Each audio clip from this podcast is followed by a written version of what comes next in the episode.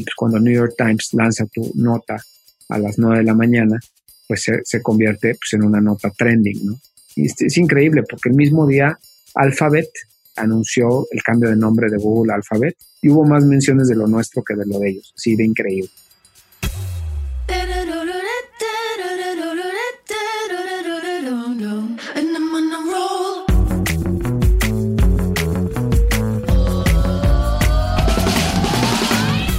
Hola, soy Fernando Trueba y esto es True Growth, un espacio para descubrir las historias de los emprendedores, ejecutivos y deportistas más destacados de México, España y Latinoamérica. Con este podcast busco compartir la experiencia de gente inspiradora que ha conseguido salirse del molde y ha luchado incansablemente para conseguir sus sueños. En cada episodio descubrirás historias fascinantes de crecimiento personal y profesional que te ayudarán a conocer los diferentes retos que enfrentaron cada uno de ellos y cómo salieron adelante hasta lograr sus objetivos. Si al término de cada episodio aprendiste algo, logré inspirarte, motivarte o simplemente que te cuestiones si realmente estás haciendo lo que quieres hacer, entonces habré conseguido mi objetivo.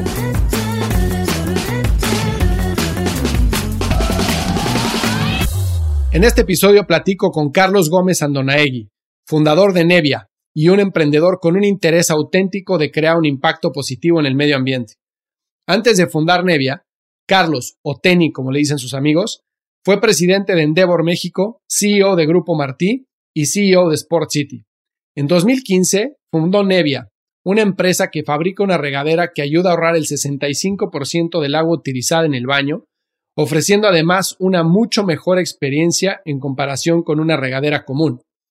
Carlos me platica de dónde y cómo surge la idea de Nevia, el impacto que tiene el consumo desmedido de agua en el medio ambiente, el proceso que han seguido para cambiar la forma de pensar y de actuar de los consumidores, los beneficios y riesgos de lanzar un negocio en Estados Unidos y la experiencia de tener a Tim Cook y Eric Smith como inversionistas en su negocio. Espero que encuentres valor en este episodio. Algunas partes del audio de este episodio se vieron afectadas por una tormenta fuertísima que estaba cayendo en Valle de Bravo, en donde Tenny nos dio la oportunidad de platicar con él. Sin embargo, el contenido es tan interesante que vale la pena compartirlo. Esto es True Growth. Recuerda que el verdadero crecimiento se da cuando logramos expandir nuestros propios límites. Hola Tenny, ¿cómo estás? Antes que nada, te quiero agradecer por haberte tomado el tiempo para estar aquí en el podcast. Como sabes, soy un gran admirador tuyo y me encanta la idea de poder platicar para que toda la gente que nos escucha conozca tu historia y la de Nevia. Entonces empecemos por ahí. ¿Por qué no nos cuentas quién eres y qué es Nevia? Claro que sí, Fer. Antes que nada, muchas gracias por invitarme. Es un honor este, platicar contigo aquí en una plataforma pública. Pues yo soy Carlos Gómez Andonaegui y en 2015 fundé Nevia junto con dos co-founders, Philip Winter y Gabe Parisi Amon. Y previo a eso, en el 2012, fundé un venture builder que se llama Cascada y de ahí nació Nevia y, tenemos otros tres emprendimientos, eh, dos paralelo, dos viven en Estados Unidos, uno es Nevia, otro es Spin City y otros dos en México, en la Ciudad de México. La idea de Nevia surge, yo era director general de una empresa pública en la Ciudad de México, basada en la Ciudad de México, que se llama Grupo Martí, y mis primeros cuatro y medio años trabajando para esa empresa, fui director general de Sport City. En Sport City en ese momento teníamos alrededor de 100 mil socios que iban a los gimnasios, de los cuales alrededor de 25 mil se bañaban todos los días en nuestros clubes. Teníamos más del 50% de los clubes en la Ciudad de México, por lo cual el costo del agua era altísimo, era nuestro costo variable más alto en ese momento. Y la razón de esto, pues es que en la Ciudad de México todo el agua proviene de algún otro lado, ya sea del complejo Cutzamala o de los provincias de las montañas o de, otro lado, pero pues no hay ningún cuerpo acuífero importante en la Ciudad de México. Entonces, cuando llegabas al tier comercial, el costo del agua era muy, muy alto.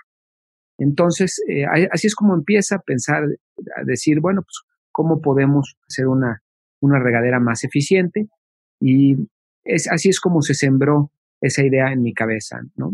Paralelo a eso, pues un, día le pedí el favor a mi papá, mi papá en esa época habrá tenido 82, 83 años, y lo llamé y le dije que a ver si me ayudaba a desarrollar pues una regadera que ahorrara agua. Eh, así, ese fue el, ask.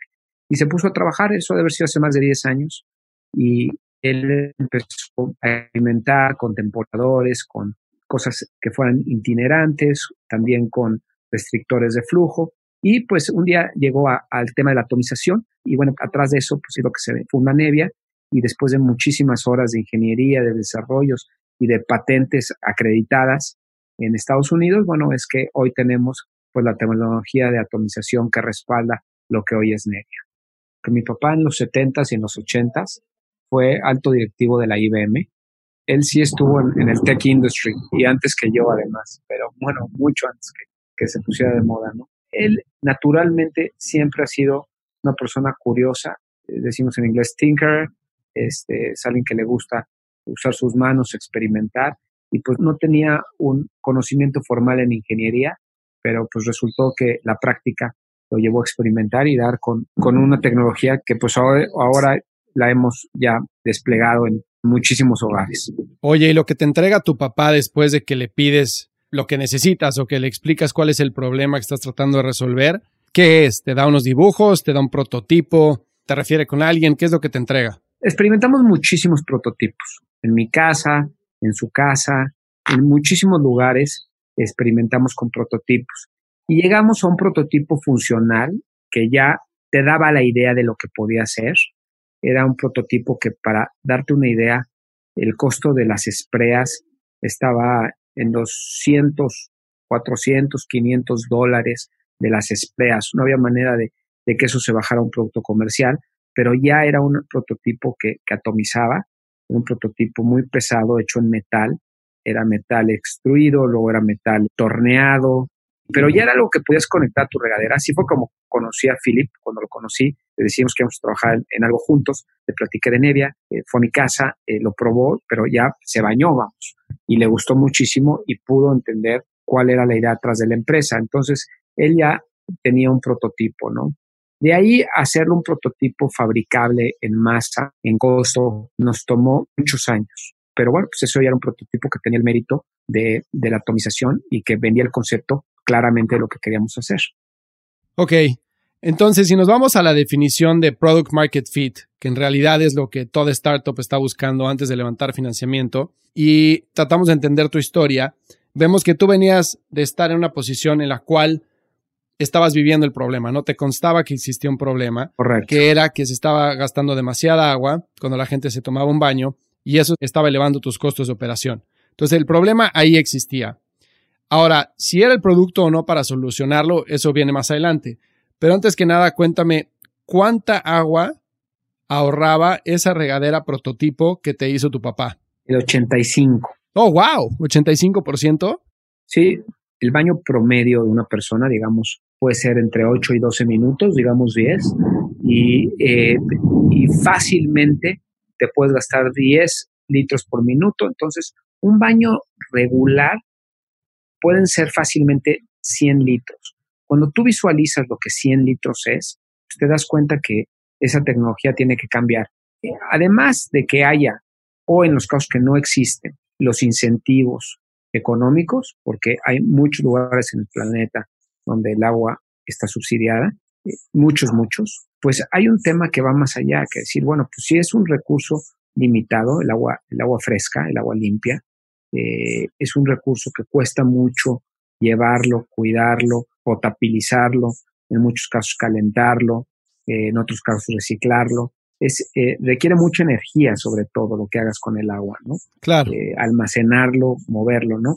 Entonces, así esté subsidiado, pues hay una conciencia que debería de existir en algún lugar de nuestras mentes de decir, oye, pues es un recurso que no vale la pena desperdiciarlo, no vale la pena darlo por hecho, ¿no? Y nos damos cuenta casi en todas las grandes metrópolis, como pues el tema del agua, fuera del precio, porque te digo, en muchos lugares está subsidiado, como en México, ah, más allá del precio, pues es la conciencia de la escasez del agua potable, ¿no?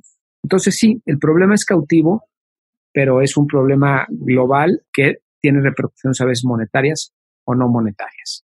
Algo que ahorita mencionaste que es súper importante es el tema de cómo la gente utiliza la regadera, ¿no? Es un baño de 10 minutos, 10 litros por minuto, 100 litros, que es una bestialidad. Algo de lo más difícil que yo he visto, por lo menos en, mi experiencia, en mi carrera, es lograr cambiar la conciencia de la gente o hacer que la gente cambie un hábito o que algo que hace todos los días lo haga de una forma diferente, hacerlo consciente de un problema. ¿Qué tan consciente es la gente el día de hoy del problema que existe con el consumo de agua y la parte que juega el baño dentro de ese problema? Mira, yo al principio de este año quizá era escéptico del cambio de hábito de las personas. Hoy estoy en el extremo, o sea, ya estoy convencido de que es casi, casi imposible, ¿no? Y la prueba, pues, es la pandemia que estamos viviendo. Exacto. Cómo, pues, se soluciona prácticamente usando máscara todos y manteniendo distancia. Y pues ves ciudades enteras que deciden no hacerlo porque les parece incómodo o les parece de saber qué, pero no lo quieren hacer, ¿no? Por conciencia no vamos a lograr penetrar mercado, porque pues, la gente, ya lo estamos viendo ahorita, o sea, no hay ninguna motivación de cambiar de, de hábito. Sin embargo, lo que decidimos es, tiene que ser una experiencia por lo menos igual o mejor que lo que existe actualmente. En ese momento, entonces sí es fácil que la gente elija tu producto, porque entonces sí le gusta tu tesis, si sienten que no perdieron nada en la experiencia en sí, ¿no? Entonces, el gran trabajo, y por eso es que ya nuestras regaderas ya no ahorran el 85%, sino ahorran el 65%. La razón de eso es porque tenemos que hacer que la experiencia de baño sea por lo menos igual que su regadera actual. Y la experiencia no solo es en la entrega del agua, que es presión, temperatura, cobertura, y no solo es ahí, también es de cómo te llega el producto, cómo lo instalas, qué tan fácil es en el uso cotidiano. Entonces, la experiencia de uso pues es ampliada que propiamente en esos 10 minutos de la, del baño.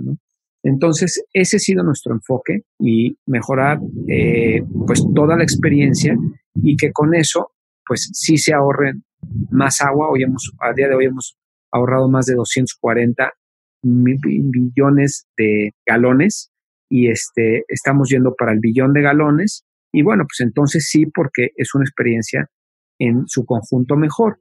Y ahí pues nos, nos inspiramos en el Tesla, ¿no? O sea, la penetración de otros coches eléctricos, muchos años y mucho trabajo, en el momento en el que el Tesla es un coche más seguro, este es un coche más rápido, ofrece otras cosas, bueno, pues entonces ya la gente sí está dispuesta a dejar por esa gasolina y cambiarse por la tecnología eléctrica. Entonces, esos son nuestros parámetros de decir, bueno, pues en 10 años, yo creo que hoy si tú vas, hoy ya estamos en mil Home Depots en Estados Unidos, pero aún estando en mil Home Depots, pues somos la minoría, nuestra tecnología que es atomización.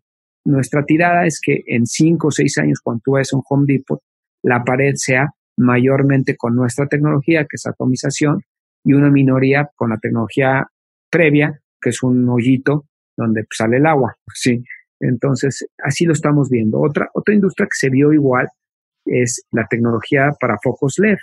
El incandescente era la tecnología establecida y la gente no estaba dispuesta a cambiar. ¿Por qué? Pues porque a mí me gusta más el color de mi foco.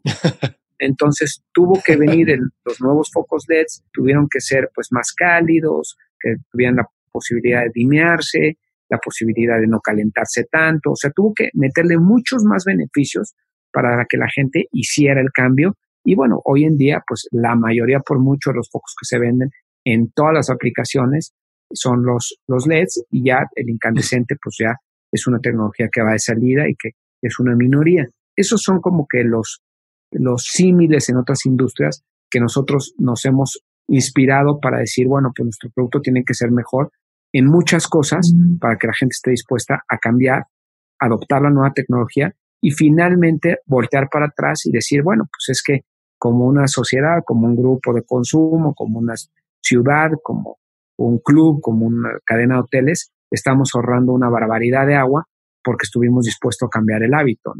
Ya. Oye, a ver, mencionaste algo bien interesante cuando comparas las industrias, tanto automotriz con el Tesla como con los focos LED, que normalmente en el manual de marketing, cuando estás vendiendo un producto, lo que se dice es no hagas marketing sobre los features o las características del producto, haz marketing sobre el beneficio y sobre cómo la gente se va a sentir utilizando el producto. Por lo que me estás mencionando, suena a que el tema del baño está tan comoditizado y la gente está tan acostumbrada a su baño que más que entrar desde un punto de vista de ahorro de agua y te vas a sentir mejor por ser una mejor persona y tu, tu cuenta de agua va a bajar de costo, etcétera, viene por un tema de beneficios de producto a nivel de características del mismo. ¿Es cierto o lo estoy entendiendo mal? Eh, eh, completamente. O sea, hay una justificación racional que es tienes que ahorrar más agua. Y si ahorras agua, pues tú vas a ahorrar dinero, vas a ser mejor ciudadano global y además vas a ahorrar en energía para calentar esa agua, que económicamente pues, es el impacto más fuerte, ¿no? Porque es mucho más caro el gas para calentar el agua que el agua en sí. Eh, sin embargo, esos atributos que yo te acabo de decir no convencen a nadie. Entonces, nosotros cuando platicamos y cuando desarrollamos producto, nosotros siempre partimos de cómo podemos hacer esta experiencia mejor y cómo podemos comunicar que es una experiencia mejor que la anterior.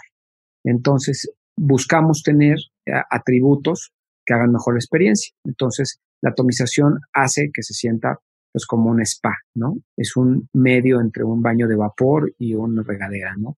Entonces, este, la cobertura es mucho más amplia, no te desgasta o no te lleva las, la última capa de la dermis de la piel donde te lavas los, los aceites que protegen tu piel, ¿no? Mm. Entonces, eso hace que te sientas mejor, eso hace que te sientas más refrescado. Entonces, nosotros siempre hablamos eh, eh, de cómo la experiencia o sea, hablamos desde el desarrollo del producto, pero también hasta el mercado, de cómo la experiencia pues es superior a la tecnología previa, ¿no? Y hay mucha gente que así lo cree, además de nosotros, muchos grupos de consumidores, gente que, que, que cubre el producto.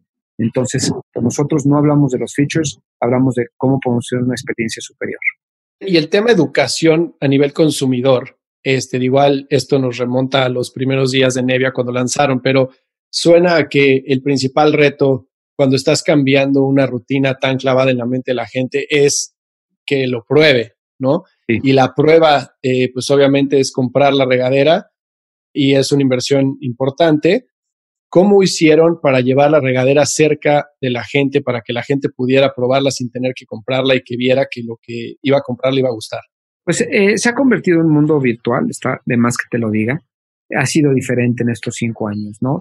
Al principio hicimos nuestros pilotos, yo con, con la cadena Equinox de, gimnasios en Estados Unidos, eh, yo tenía relación con ellos y es como comenzamos a acercarnos en el mercado, ¿no?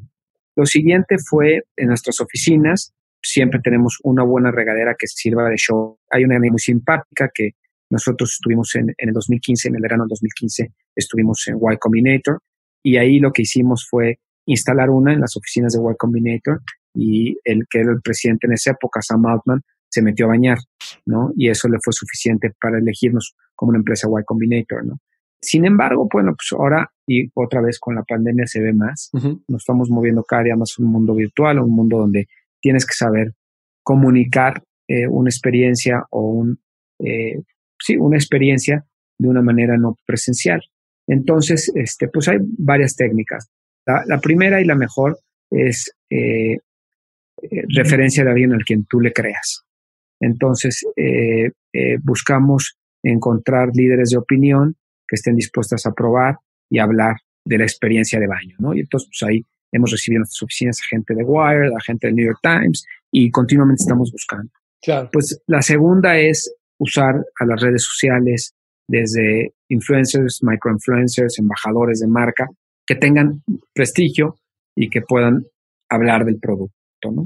Y luego generar contenido, que el contenido pues, también comunique la experiencia y ahí es usar los medios como el video, este, como el audio, técnicas nuevas de video y hacer, tratar de recrear la experiencia de una manera que convenza a la gente. Y al, en el proceso comercial, ¿ustedes ofrecen algún tipo de garantía de la compras y si no te gusta, este, tienes tanto tiempo para devolverla o no? Sí, a veces sí, a veces no. Por épocas sí, por épocas no. Se vuelve también un tema de qué tanta capacidad logística tienes para recibir toda la que se llama logística reversa, para recibir el producto una vez que se probó y no se gustó, y este, y, y qué te genera eso. Este, también si estás convencido de que quieres tener poca basura y poco cosas que, que te terminen en, un bote de basura, también tienes que reflexionar acerca de eso, este, te impacta en el margen, entonces cambia el precio, este, a veces sí, a veces no.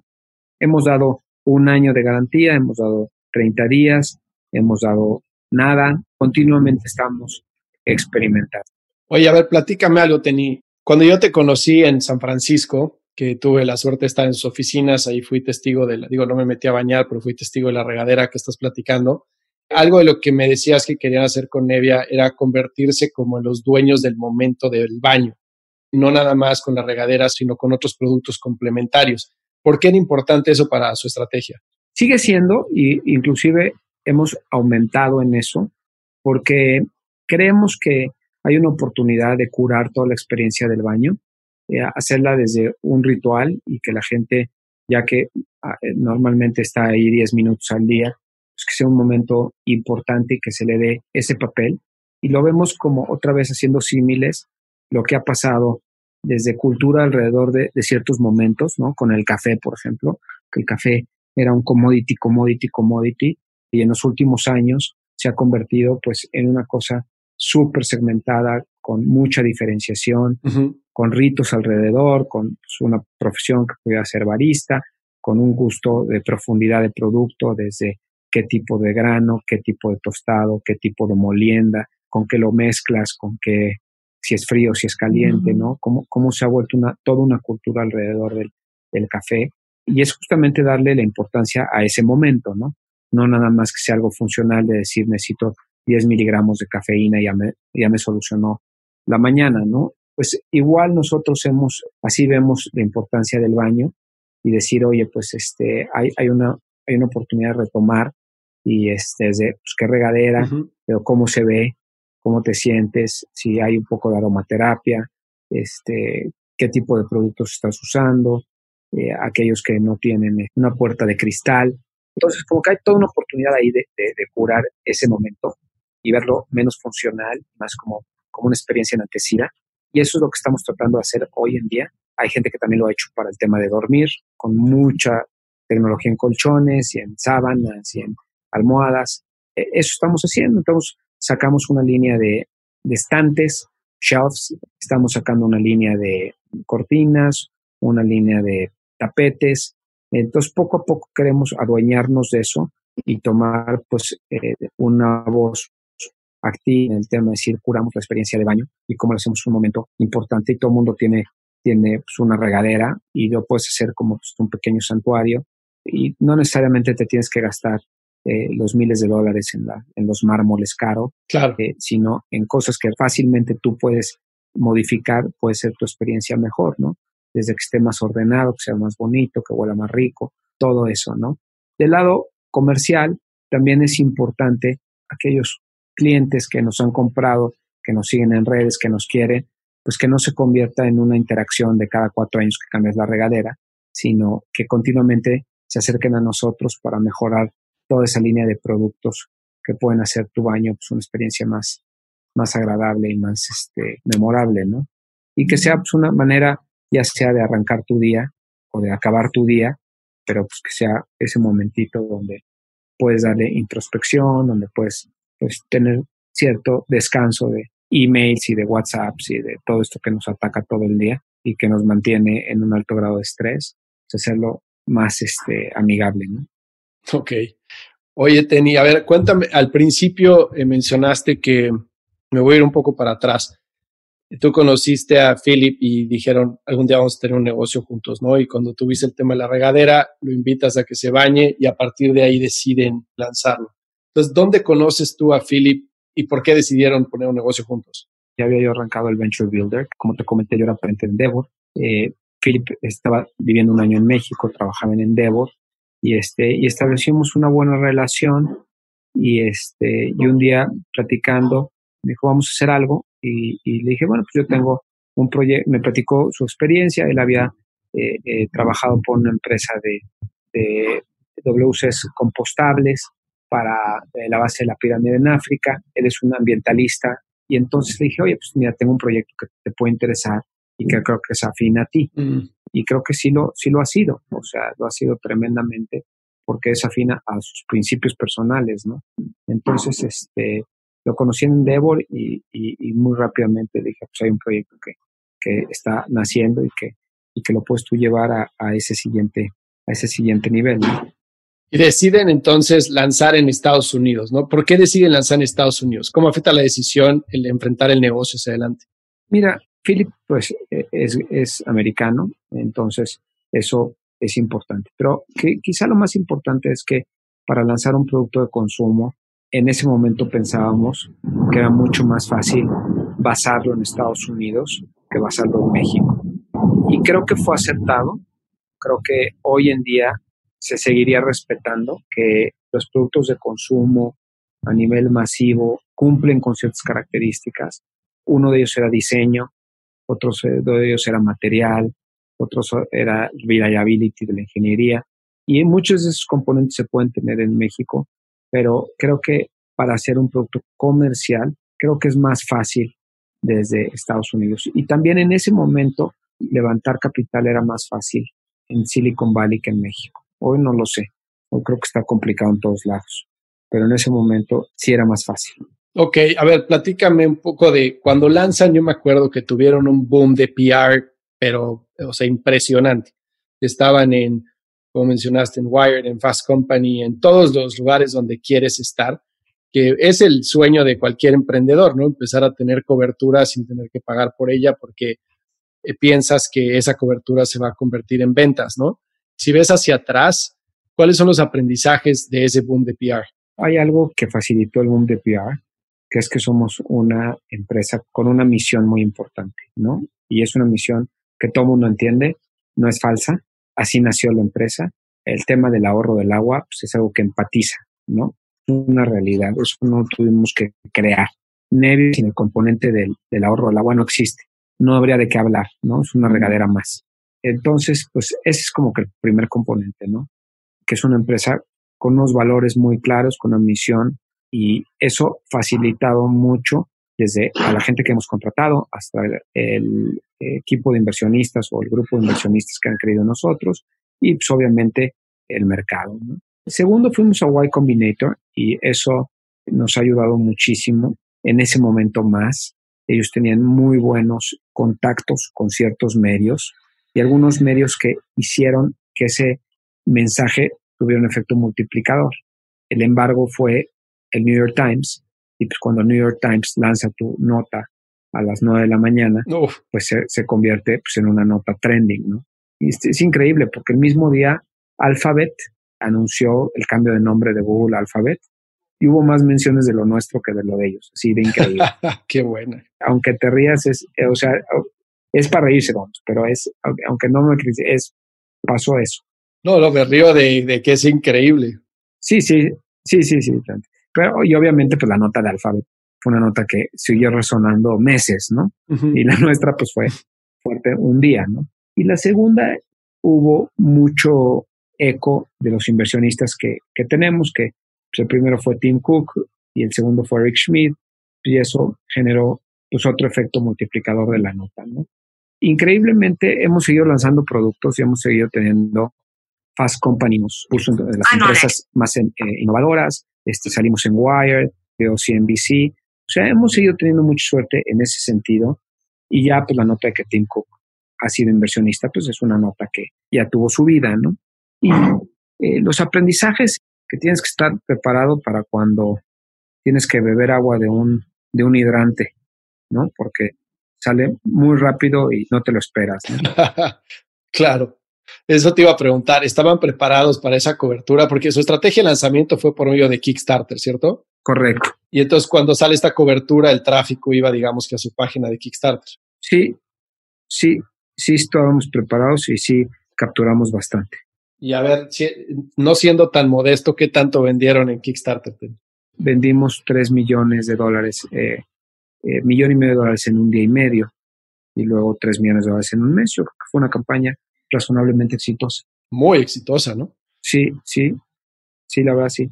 Ah, perdón, te iba a preguntar, ¿qué consejo, si un emprendedor mexicano, me ha tocado muchísimas empresas con las que trabajo de startups en México, que tienen como visión lanzar su negocio en Estados Unidos. Muchas de ellas han sentido, muchas de ellas no. la razón que me dan por la cual quieren lanzar en Estados Unidos, que es un mercado más grande, que obviamente sí, es cierto, es un mercado más grande, pero al mismo tiempo pues, hay mucho más competencia, ¿no? Entonces, ¿qué consejo tendrías tú para un emprendedor mexicano que quiere lanzar su negocio en Estados Unidos?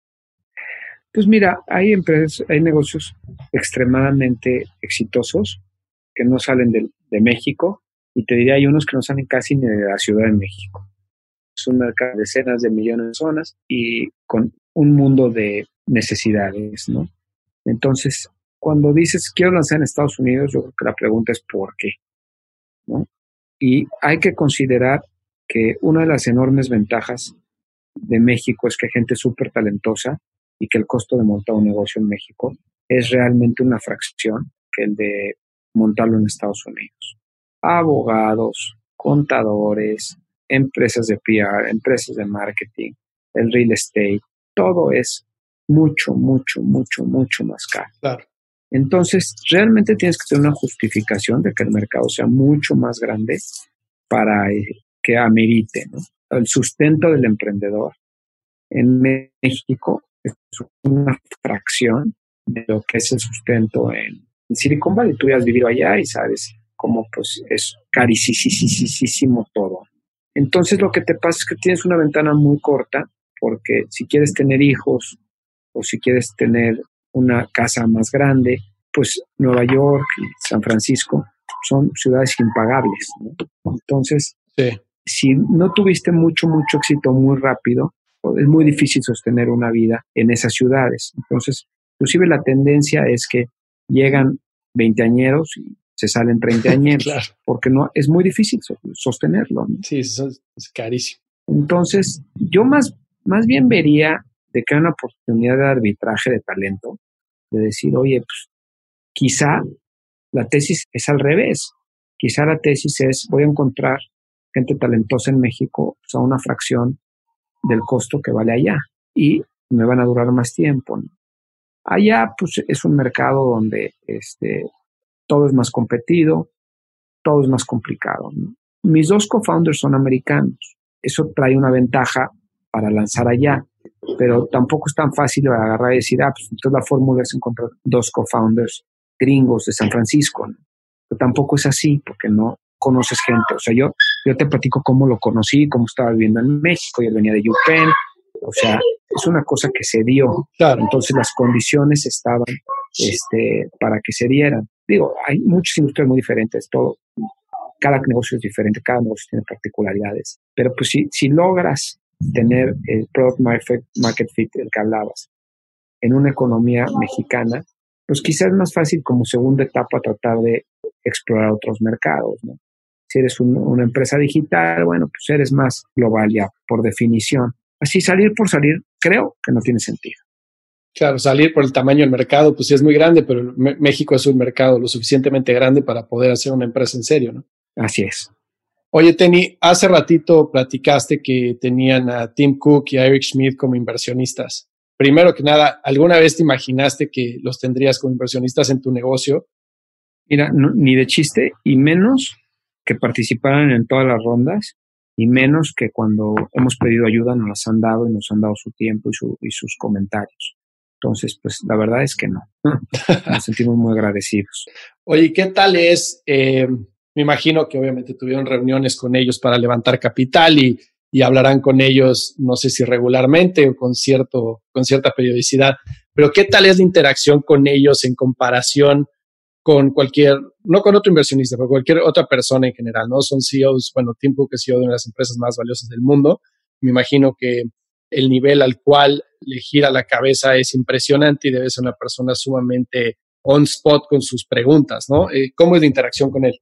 Mira, yo a Eric Schmidt no lo he conocido. Uno de mis socios es el que tiene, el que ha desarrollado la relación con él, porque tampoco es como que lo conocía desde antes. Pero pues, con Tim Cook sí me ha tocado convivir cuatro o cinco veces y, eh, lo que más me ha llamado la atención es la capacidad de que si te va a dar media hora, es media hora de su completa atención, totalmente enfocada, totalmente con una actitud de agregar valor y de sumarte, ¿no? Y eso pues yo lo agradezco muchísimo, ¿no? Ya.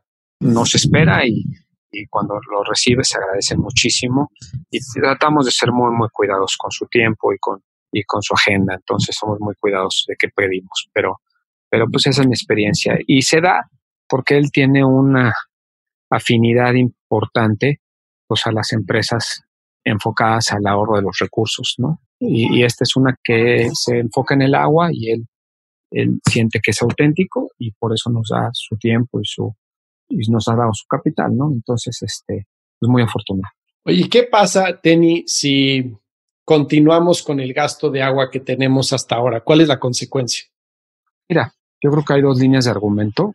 La primera, que hay una serie de fondos que han abierto en los últimos par de años, eh, inclusive los fondos grandes, fondos enfocados a climate change, a todo el tema del cambio climático. Y pues ese es un enfoque progresivo del mundo en donde dices, eh, es insostenible que sigamos desperdiciando los recursos naturales, desde los bosques en el Amazonas y en otros, selva, los bosques tropical, hasta las emisiones de carbono, hasta el agua, ¿no? Entonces, pues hay una visión inmensa del mundo que ya es insostenible, ¿no?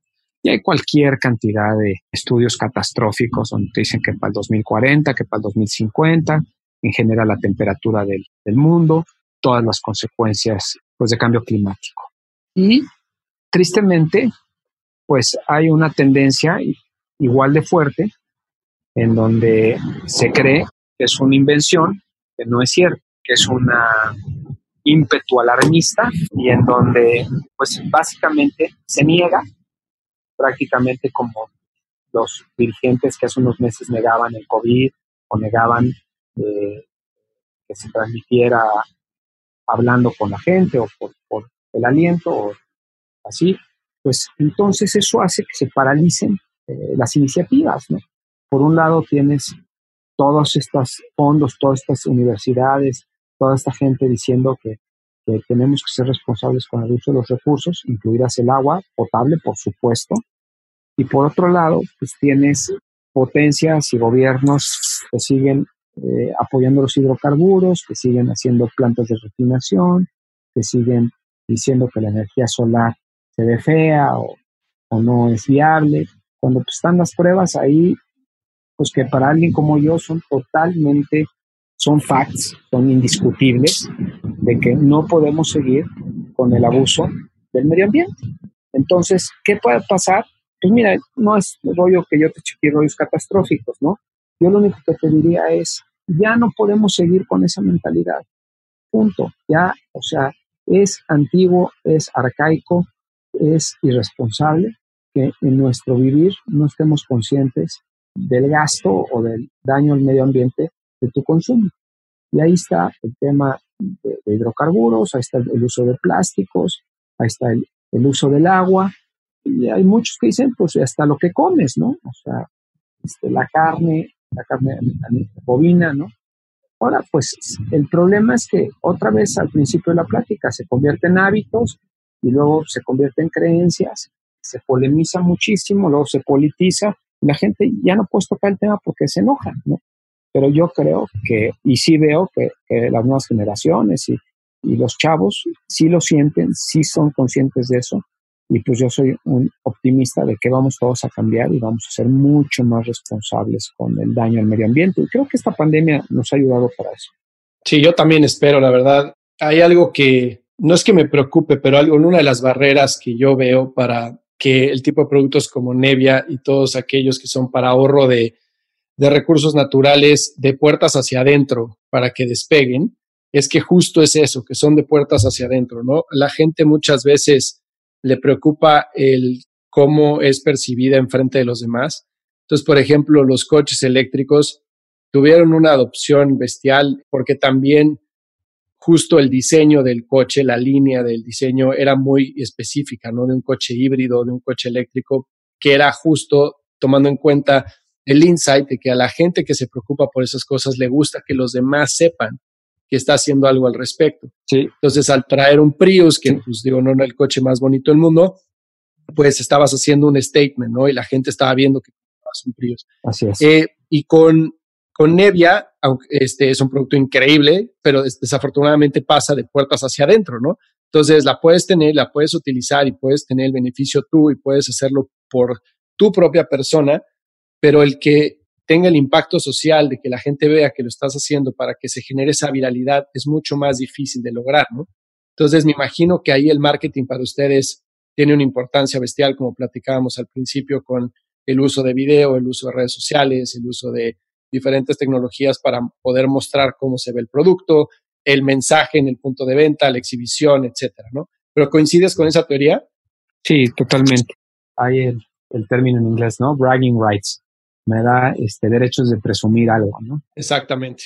Oye, Tenny, muchísimas gracias por el tiempo. Quiero ser consciente, sé que estás muy ocupado. Nada más una última pregunta que va a quitar 10 segundos, si no te importa y es la que le hago a todos los invitados al podcast. Si tuvieras la atención del mundo entero por 10 segundos únicamente, ¿qué es lo que les dirías?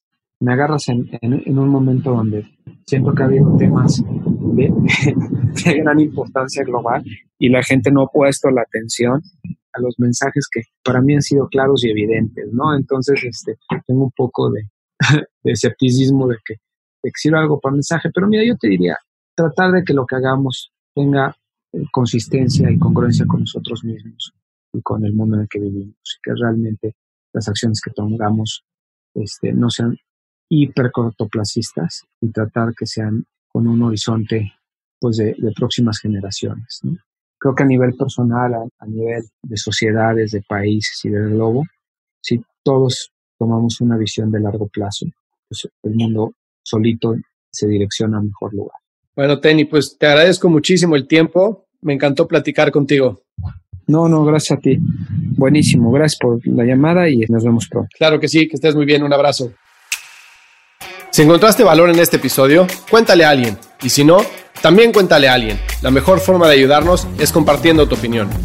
Síguenos en Instagram, arroba truegrowthco, o envíanos un correo a hola arroba truegrowthco.com. Leemos todos los mensajes y nos encanta estar en contacto contigo. Califícanos con 5 estrellas en iTunes o donde sea que nos estés escuchando para que podamos seguir creciendo y tengamos más invitados para ti. Menciónanos en Instagram y comenta lo que más te gustó de este episodio. Puedes encontrar las notas y referencias mencionadas en este episodio en truegrowthco.com diagonal podcast. Muchas gracias por escucharnos. Yo soy Fernando Trueba y te espero en el siguiente episodio de True Growth Podcast. Mientras tanto, sigue creciendo.